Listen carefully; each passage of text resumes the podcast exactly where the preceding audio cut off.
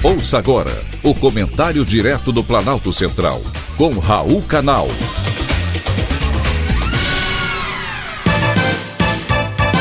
Queridos ouvintes e atentos escutantes, assunto de hoje: epidemia de gripe.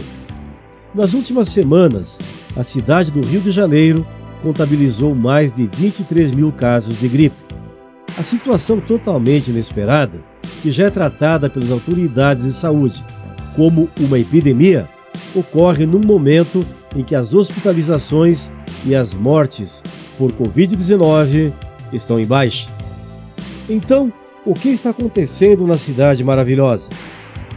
Autoridades de saúde atribuem esta alta nos casos de gripe ao relaxamento nas medidas restritivas contra o coronavírus, que por tabela ajudam a prevenir infecções pelo influenza, o vírus causador da gripe. A baixa taxa de vacinação contra essa doença e a grande quantidade de cidadãos vulneráveis e sem imunidade contra esse vírus. Hoje, a preocupação é contra o coronavírus e a gripezinha anual, todos esqueceram. Os idosos que anualmente tomavam vacina contra a gripe deixaram de ir aos postos de saúde. A situação preocupa e é preciso tomar alguns cuidados para que a crise não transborde e atinja outras cidades brasileiras ao longo dos próximos meses. O que já vem acontecendo com São Paulo, porém em menor proporção. O infectologista Alberto Chebabo ocupa uma posição estratégica para entender a situação sanitária que acontece no Rio de Janeiro.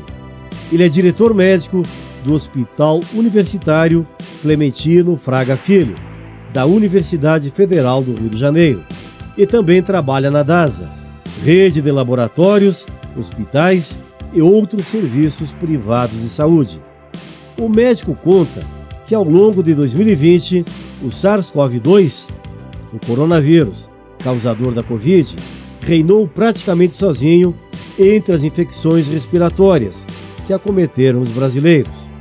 Com o avanço da vacinação e os demais cuidados preventivos, houve uma mudança importante nessa disputa a partir do segundo semestre de 2021.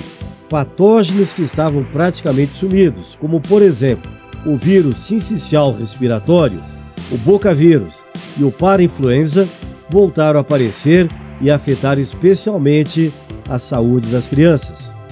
Mais recentemente, quem deu as caras foi o influenza. Chebabo diz que o primeiro caso de gripe, identificado pela DASA no Rio de Janeiro, ocorreu no dia 13 de novembro. A partir dali, o crescimento foi vertiginoso. O infectologista relata que na semana de 29 de novembro a 3 de dezembro, 90% das amostras analisadas pela DASA registraram a presença do influenza H3N2. Existe o risco de que o problema se espalhe para outros lugares. Por isso, todo cuidado é pouco.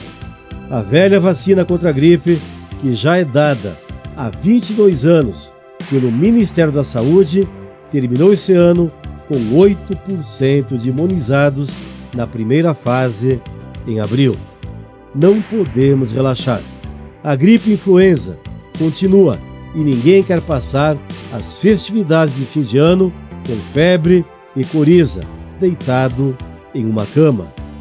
Pense sobre isso. Foi um privilégio ter conversado com você.